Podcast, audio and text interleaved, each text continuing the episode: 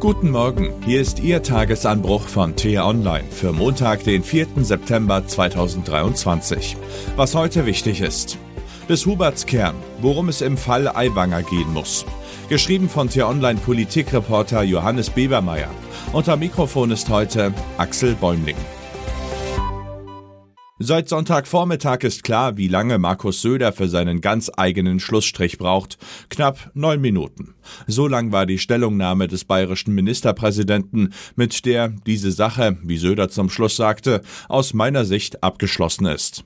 Diese Sache, das ist die Antisemitismus-Affäre um seinen Vize Hubert Aiwanger. Der soll im Amt bleiben, findet Söder. Die Koalition von Söders CSU mit den Freien Wählern will er nach der Wahl im Oktober weiterführen. Und definitiv soll es kein Schwarz-Grün geben. Trotz der schweren Vorwürfe gegen Aiwanger, mit denen er, Söder, es sich nicht leicht gemacht habe. Trotz der unschönen Wochen, wie Söder klagte, die Bayern geschadet und die Koalition wirklich belastet hätten. Die arme Koalition, ihr armer Chef, könnte man jetzt sagen, aber für Sarkasmus ist die Sache zu ernst. Markus Söder hat getan, was ein Markus Söder zu tun pflegt. Er hat sich für die Machtpolitik entschieden, für den Weg, von dem er sich die meisten Vorteile verspricht. Söder glaubt sich nicht leisten zu können, die Freien Wähler so kurz vor der Wahl in eine Krise zu stürzen. Er hat sein Schicksal mit dem ihren verknüpft, als er eine Koalition mit den Grünen ausgeschlossen hat. Er braucht Aiwanger und die Freien Wähler auch nach der Wahl noch als Partner.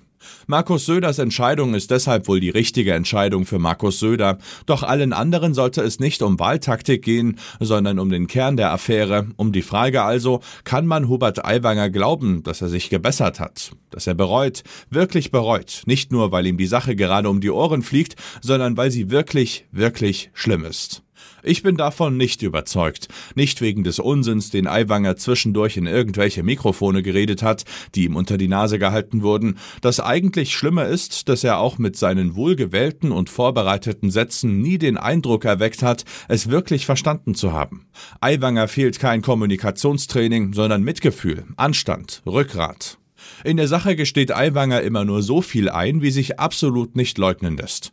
Er habe als Jugendlicher auch Fehler gemacht, die mir heute leid tun, schreibt Aiwanger. Was genau? Daran will sich Aiwanger angeblich nicht erinnern können. Zumindest nicht, wenn es Zeugen für seine Fehler geben könnte. Es fällt auf, dass er nur kategorisch zurückweist, was im Privaten in seinem Elternhaus stattgefunden haben muss. Ich habe das Pamphlet nicht verfasst, sagte er in seinem vorbereiteten Statement am Donnerstag. Und ich habe keine Hitlerreden vor dem Spiegel einstudiert. Bei den Vorwürfen, für die es Zeugen gibt oder geben könnte, verlässt ihn sein Gedächtnis plötzlich wieder. Ich kann mich nicht erinnern, jemals einen Hitlergruß gezeigt zu haben, sagte er. Weitere Vorwürfe wie menschenfeindliche Witze kann ich aus meiner Erinnerung weder vollständig dementieren noch bestätigen. Umso erstaunlicher sind zwei andere Sätze in Aiwangers Antwort auf die 25 Fragen, die auch Markus Söder am Sonntag hervorhebt, um Aiwangers angebliche Läuterung zu belegen.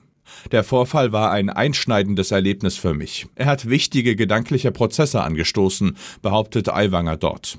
So einschneidend, dass er sich nicht mal mehr daran erinnern kann, warum die Flugblätter in seinem Rucksack gelandet sind? Wer ihm das alles glaubt, will es ihm gerne glauben. Statt seine Fehler wirklich als Fehler zu bereuen, beklagt er von Beginn an vor allem, dass sie in einer politischen Kampagne instrumentalisiert würden.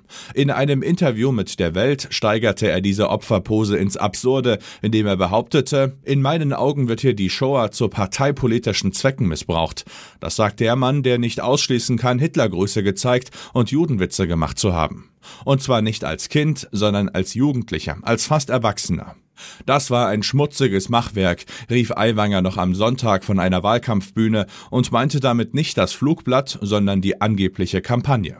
Deutlicher kann Aiwanger kaum zeigen, dass er sich mehr um sich selbst und seine politischen Problemchen der Gegenwart sorgt, als um den Horror der Vergangenheit. Wer sich selbst als das größte Opfer sieht, der bereut seine Fehler nicht ernsthaft. Der Schlussstrich des Markus Söder, er darf deshalb kein Schlussstrich sein. Was heute wichtig ist. Politisches Frühshoppen auf dem Volksfest Gillermoos. In Niederbayern liefern sich die Politikgrößen den traditionellen verbalen Schlagabtausch. Am genauesten werden dieses Jahr wohl aber die Auftritte von Markus Söder und Hubert Aiwanger beobachtet werden. Erste Sitzungswoche nach der Sommerpause. Im Bundestag geht es heute mit den Statements der Fraktionsvorsitzenden los. Es wird wohl ums liebe Geld gehen, denn in dieser Woche diskutieren die Parlamentarier das erste Mal über den Bundeshaushalt 2024.